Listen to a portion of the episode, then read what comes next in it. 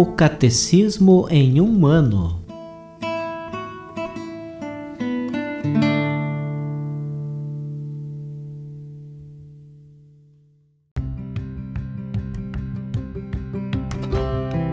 Olá, eu sou Alesiandro, seminarista da Diocese de Ponta Grossa, Paraná. Você está ouvindo o podcast O Catecismo em um ano. Vamos ler todo o Catecismo da Igreja Católica ao longo de 365 episódios. Estamos utilizando a tradução em português apresentada pela CNBB em 2013, baseada na edição típica em latim. Baixe o plano de leitura por meio de um link que você encontra na página do Instagram, arroba o Catecismo em um ano, ou na descrição deste podcast.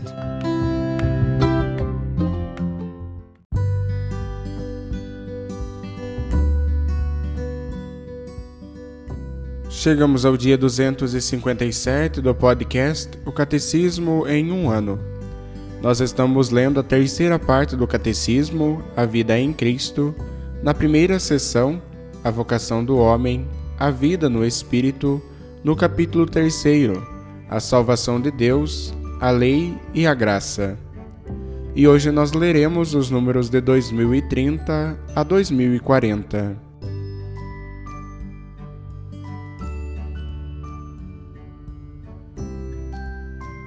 Artigo 3. A Igreja, mãe e educadora. É na Igreja, em comunhão com todos os batizados, que o cristão realiza sua vocação. Da Igreja recebe a palavra de Deus, que contém os ensinamentos da lei de Cristo. Da Igreja recebe a graça dos sacramentos, que o sustenta no caminho. Da Igreja aprende o exemplo da santidade reconhece a figura e a fonte da Igreja em Maria, a Virgem Santíssima. Discerne-a no testemunho autêntico daqueles que a vivem, descobre-a na tradição espiritual e na longa história dos santos que o precederam, que a liturgia celebra no ritmo do santoral. A vida moral é um culto espiritual Oferecemos nossos corpos como hóstia viva, santa e agradável a Deus. Conforme Romanos capítulo 12, versículo 1. No corpo de Cristo que formamos e em comunhão com a oferta de sua Eucaristia. Na liturgia e na celebração dos sacramentos, oração e doutrina se conjugam com a graça de Cristo, para iluminar e alimentar o agir cristão Tal como o conjunto da vida cristã, a vida moral encontra sua fonte e seu ponto culminante no sacrifício eucarístico. 1. Um, vida moral e magistério da Igreja. A Igreja, coluna e fundamento da verdade, conforme 1 Timóteo, capítulo 3, versículo 15, recebeu dos apóstolos o solene mandamento de Cristo de pregar a verdade da salvação. Compete à Igreja anunciar sempre e por toda parte os princípios morais, mesmo referentes à ordem social, e pronunciar-se o respeito de qualquer questão humana enquanto o exigirem os direitos fundamentais da pessoa ou a salvação das almas. O magistério dos pastores da Igreja em matéria moral é exercido ordinariamente na catequese e na pregação, com o auxílio das obras dos teólogos e dos autores espirituais. Assim foi sendo transmitido de geração em geração, sob a proteção e a vigilância dos pastores, o depósito da moral cristã, composto de um conjunto característico de regras mandamentos e virtudes que procedem da fé em Cristo e são vivificados pela caridade. Esta catequese tem tradicionalmente tomado por base, ao lado do Credo e do Pai Nosso, o Decálogo, que enuncia os princípios da vida moral válidos para todos os homens. O Romano Pontífice e os bispos são os doutores autênticos dotados da autoridade de Cristo que pregam ao povo, a eles confiado, a fé que deve ser criada e praticada. O magistério ordinário e universal do Papa e dos bispos, em comunhão com ele, ensina aos fiéis a verdade em que se deve crer, a caridade que se deve praticar, a felicidade que se deve esperar. O grau supremo da participação na autoridade de Cristo é assegurado pelo carisma da infalibilidade. Esta tem a mesma extensão que o depósito da revelação divina. Estende-se ainda a todos os elementos de doutrina, incluindo a moral, sem os quais as verdades salutares da fé não podem ser preservadas, expostas ou observadas. A autoridade do magistério se estende também aos preceitos específicos da lei natural, porque sua observância, exigida pelo Criador, é necessária para a salvação. Recordando as prescrições da lei natural, o magistério da Igreja exerce parte essencial de sua função profética de anunciar aos homens o que eles são verdadeiramente e recordar-lhes o que devem ser diante de Deus. A lei de Deus confiada à Igreja é ensinada aos fiéis como caminho de vida e verdade. Os fiéis têm, portanto, o direito de ser instruídos nos preceitos divinos salvíficos que purificam o juízo e, com a graça, curam a razão humana ferida. Têm o dever de observar as constituições e os decretos promulgados pela legítima autoridade da Igreja. Mesmo que sejam disciplinares, tais determinações exigem a docilidade na caridade. Na obra de ensinar e aplicar a moral cristã, a Igreja necessita do devotamento dos pastores, da ciência dos teólogos, da contribuição de todos os cristãos e dos homens de boa vontade. A fé e a prática do Evangelho proporcionam a cada fiel uma experiência da vida em Cristo, que o ilumina e o torna capaz de apreciar as realidades divinas e humanas, segundo o Espírito de Deus. Assim, o Espírito Santo pode se servir dos mais humildes para iluminar os sábios e os constituídos na mais alta dignidade. Os ministérios devem ser exercidos em espírito de serviço fraterno e dedicação à Igreja, em nome do Senhor. Ao mesmo tempo, a consciência de cada fiel em seu julgamento moral sobre seus atos pessoais deve evitar de permanecer fechada nos limites da consideração individual do melhor modo possível ela deve se abrir à consideração do bem de todos, tal como se exprime na lei moral, natural e revelada, e por conseguinte, na lei da Igreja e no ensino autorizado do magistério sobre questões morais. Não convém opor a consciência pessoal e a razão à lei moral ou ao magistério da Igreja. Assim se pode desenvolver entre os fiéis cristãos um verdadeiro espírito filial para com a Igreja. Ele é o resultado normal do crescimento da graça batismal que nos gerou no seio da Igreja e nos fez membros do corpo de Cristo.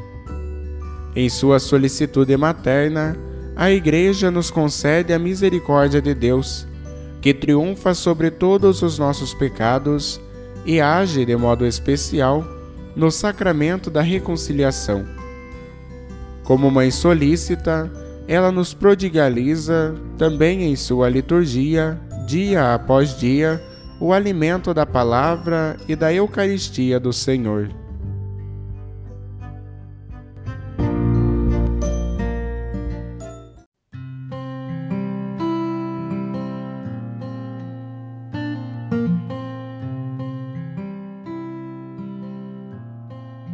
Comentário adicional para o episódio de hoje, nós iremos ouvir o discurso do Papa João Paulo II durante o encontro com os professores de teologia em Alto.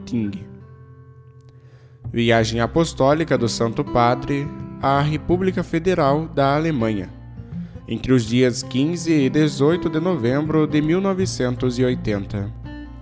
Convento dos Capuchinhos, Coster São Conrad, terça-feira, 18 de novembro de 1980.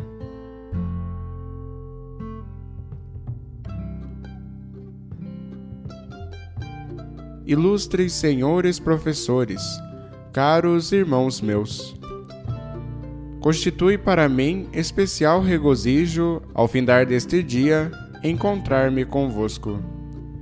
Foi meu desejo pessoal ter um encontro com os representantes da teologia do vosso país.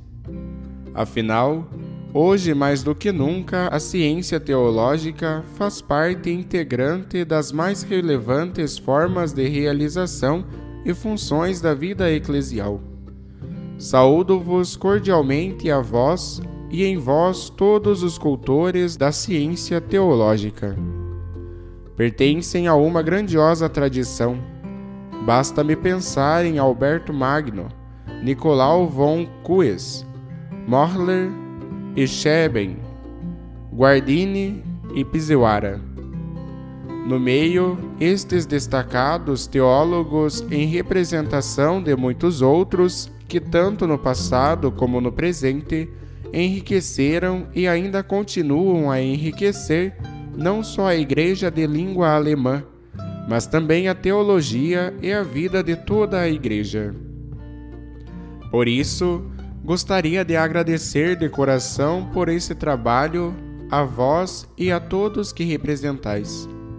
O trabalho científico é quase sempre uma atividade silenciosa e abnegada Vale isto particularmente para a preparação de textos que mereçam confiança e a exploração das fontes da teologia. Muitas edições de textos patrísticos, medievais e modernos, devemos-las ao abnegado trabalho de pesquisadores do vosso país. Quanto mais abrangente se torna o conjunto do saber teológico, tanto mais se faz mister uma síntese. Em numerosos léxicos, comentários e manuais, tendes elucubrado para quase todas as disciplinas valiosas e válidas resenhas do estado da ciência respectiva. Precisamente neste tempo pós-conciliar, tornaram-se particularmente importantes essas orientações fundamentais de modo a comunicar com a visão do presente a herança do passado. Assim se chegou, sobretudo no campo da hermenêutica bíblica, a uma auspiciosa colaboração dos exegetas profissionais, que tem dado e certamente ainda dará precioso impulso também ao empenho ecumênico. Peço-vos a todos, continueis essa sólida pesquisa teológica. Prestai bem atenção, nesse afã às interrogações e necessidades do odierno ser humano. Mas não vos deixeis desencaminhar por eventuais correntes efêmeras do espírito humano. O conhecimento científico, e nomeadamente teológico, precisa de coragem para ousar e de paciência para amadurecer. Possui ele as suas leis intrínsecas que não se podem impor de fora. O fato de pertencer à pesquisa teológica aos genuínos tesouros da Igreja do vosso país é certamente facilitado pela integração da teologia nas universidades estatais. O relacionamento entre a liberdade da teologia científica e a sua ligação com a Igreja, qual está ele consignado nas concordatas, conservou-se sempre modelar a despeito de alguns conflitos. Propicia-vos a oportunidade de cultivar a filosofia e a teologia no contexto e em cooperação com todas as ciências de uma universidade moderna. Essa situação deixou o seu cunho na qualidade das escolas superiores de filosofia e teologia, dos bispados e das ordens religiosas, das escolas superiores gerais e das escolas superiores pedagógicas, bem como dos institutos eclesiásticos de pesquisa. A publicação dos conhecimentos teológicos não seria, em fim de contas, possível sem prestimosas editoras católicas. Quisera incluir no meu reconhecimento todos os que de múltiplas maneiras fomentam a ciência teológica. Quem muito recebeu tem também grandes compromissos. Tendes enorme responsabilidade para com a situação da teologia, que hoje se nos depara tantas vezes crítica. Quisera, pois, aproveitar a ocasião para vos lembrar três perspectivas que tenho particularmente a peito. 1. Um, a complexidade e especialização do saber odierno comportam uma abundância de temas e questionamentos, métodos e disciplinas. Isso tem trazido preciosos conhecimentos e novas intuições.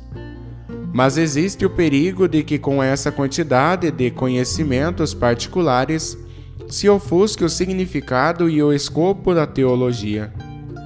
Visto que no mundo secularizado se dissiparam em grande parte os vestígios de Deus, a concentração do Deus Trinitário como origem e perene fundamento da nossa vida e de todo o mundo, permanece o tema mais premente da teologia odierna. Todo o entusiasmo do conhecer teológico deve, afinal, conduzir ao próprio Deus. Ainda durante o Concílio Vaticano II, se acreditava poder pressupor a resposta à questão de Deus. Entretanto, tornou-se manifesto que precisamente a relação do ser humano para com Deus fez-se frágil e precisa de ser fortificada. Quisera, pois, pedir-vos que trabalheis com todas as energias para a renovação da compreensão de Deus. E a este propósito, gostaria que se ponham em evidência as questões relativas à Trindade divina e à ideia de criação. Concentração em Deus e na sua obra salvífica em prol do ser humano significa uma reestruturação interna das verdades teológicas. Deus Pai, Jesus Cristo e o Espírito Santo ocupam o centro. A palavra da Escritura, a Igreja e os sacramentos permanecem as grandes instituições históricas da salvação para o mundo. Mas essa graduatória das verdades, conforme o decreto sobre o ecumenismo número 11, desejada pelo Concílio Vaticano II, não quer dizer uma mera redução da abrangente fé católica a algumas poucas verdades fundamentais, como muitos pensaram. Quanto mais profunda e radicalmente se pensa o centro, tanto mais nítidas e conscientes se tornam também as linhas conectivas do centro divino com aquelas verdades que dantes pareciam ficar à margem. A profundidade da concentração patenteia-se, outro sim, no alcance da irradiação para toda a teologia. A labuta do teólogo a serviço da doutrina sobre Deus converte-se ao mesmo tempo, conforme o entendeu Santo Tomás de Aquino, em ato de amor para com o ser humano, conforme a Suma Teológica. Ao tomar consciência com a maior profundidade e plenitude possível de que Ele é o tu de todo o falar divino e o objetivo de todo o agir divino, ilustra-lhe e interpreta-lhe a sua própria dimensão ilimitada, definitiva e eterna. 2. Toda a teologia baseia-se na Sagrada Escritura funda todas as tradições teológicas na Sagrada Escritura e a ela constantemente retorna. Ficai, pois, fiéis à dupla tarefa de toda a interpretação escriturística. Preservai o incomparável Evangelho de Deus, que não foi obra humana, e tende ao mesmo tempo a coragem de levá-lo ao mundo. Novo em toda a sua pureza. Permanece, pois, o estudo da Sagrada Escritura como a Constituição sobre a revelação divina do Concílio Vaticano II o diz, a alma da teologia, conforme o número 24. Ela nutre e rejuvenesce sem cessar a nossa busca teológica. Vivamos da Escritura, e então aproximemo-nos dos nossos irmãos, separados com todas as divergências que ainda persistam. A ponte da Escritura para as inquietações do momento presente não pode deixar de passar para o teólogo, senão pela tradição. Esta não supre a palavra de Deus na Bíblia, antes atesta através dos tempos mediante novos desdobramentos. Ficai sempre em diálogo com a viva tradição da Igreja. Apreendei dela tesouros que não raro ainda não foram descobertos. Mostrai à comunidade eclesial que com isso não vos abandonais à reminiscência do passado, mas que o nosso grandioso legado desde os apóstolos até hoje encerra um grande potencial de resposta aos quesitos odiernos. Seremos capazes de transmitir melhor o Evangelho de Deus se prestarmos a atenção à Sagrada Escritura e ao seu eco na viva tradição da Igreja. Tornar-nos-emos também mais críticos e sensíveis ao nosso presente. Este não é o único nem tampouco o último critério do conhecimento teológico. Não é fácil esse empenho pela grandiosa tradição da nossa fé. Para investigá-la, precisa-se de idiomas cujo conhecimento hoje, infelizmente, tantas vezes faz falta. Trata-se não só de pesquisar historicamente as fontes, mas de fazê-las falar ao nosso tempo com o seu austero apelo. A Igreja Católica, que abarca todas as épocas culturais, tem a convicção de que cada época conquistou um certo conhecimento da verdade que também para nós não deixa de ser útil. Compete à teologia a renovação profética a partir dessas fontes, que são ao mesmo tempo surto e continuidade. Tende o ânimo de conduzir a esses tesouros da nossa fé os jovens que vos forem confiados para o estudo da filosofia e da teologia. 3. A teologia é uma ciência com todas as possibilidades do saber humano. É ela livre na aplicação dos seus métodos e análises. Com a mesma razão, deve a teologia considerar a sua relação para com a fé da Igreja. Não é a nós que devemos a fé. Ela está antes edificada sobre o fundamento dos apóstolos e profetas a pedra angular é o próprio Cristo, conforme Efésios capítulo 2, versículo 20. Também a teologia deve pressupor a fé. Pode ela ilustrá-la e fomentá-la, mas não a pode gerar. Também o teólogo está sempre apoiado nos padres na fé. Sabe que a sua especialidade não é constituída só de meros fatos históricos ou de objetos em âmpula artificial, mas que se trata da fé vivida da Igreja. Não é por nada, pois, que o teólogo ensina em nome e por encargo da comunidade eclesial de fé.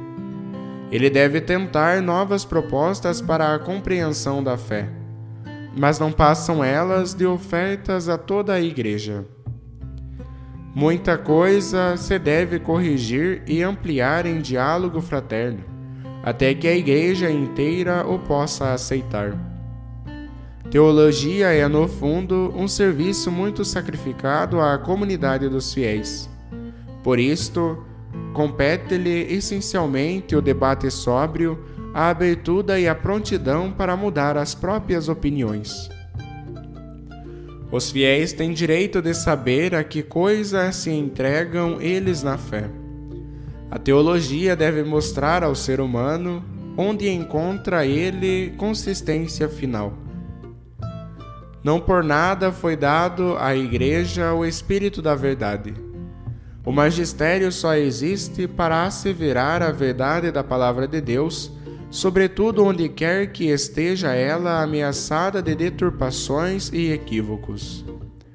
Neste contexto é que se deve encarar, outro sim, a infalibilidade do magistério eclesiástico.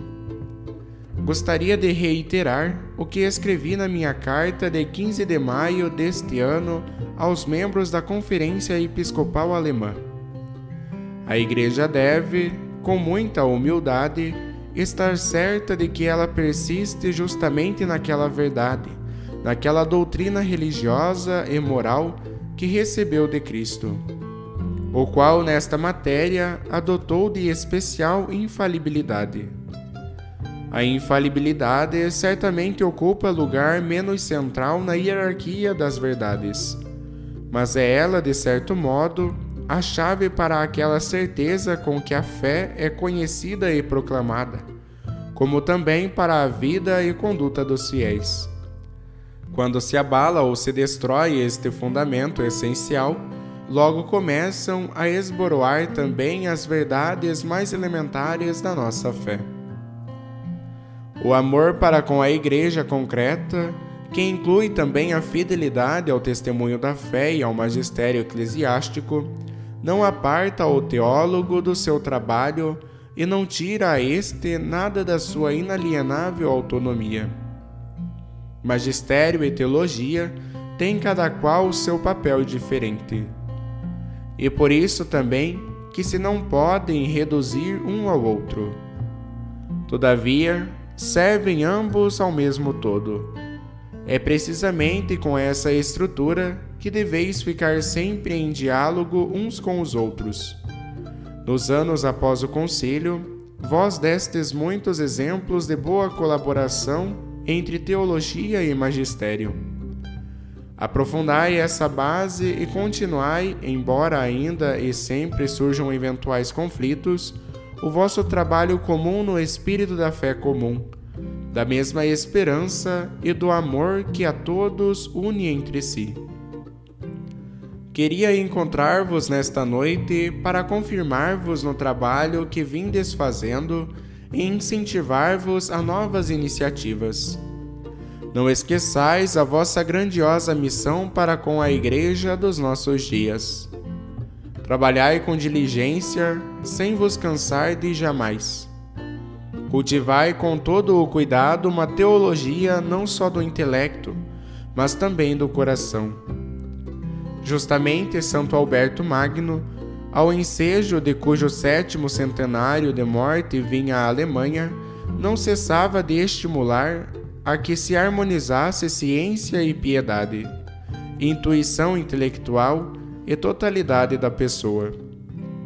Sede para muitos estudantes de teologia da vossa pátria, especialmente nos dias que correm, modelos de fé vivida. Sede inventivos na fé a fim de que todos juntos possamos levar, com uma nova linguagem, Cristo e a sua Igreja a tantas pessoas que não partilham mais a vida eclesial. Não ouvideis jamais a vossa responsabilidade para com todos os membros da Igreja. Pensai particularmente na importante função da Igreja Pensai particularmente na importante função de anunciação da fé mediante os missionários em todo o mundo. Antes de poder conhecer-vos pessoalmente, peço-vos, recebais da minha parte fraternas saudações e a bênção de Deus para todos os vossos colegas, colaboradores e estudantes. A graça de nosso Senhor Jesus Cristo e o amor de Deus e a comunhão do Espírito Santo estejam com todos vós. Segundo Coríntios, capítulo 13, versículo 13.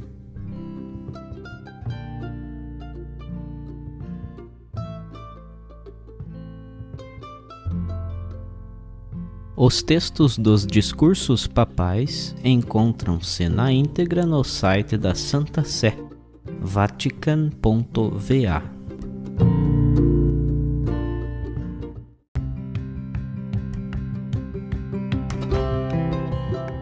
Você acaba de ouvir mais um episódio do podcast O Catecismo em um Ano.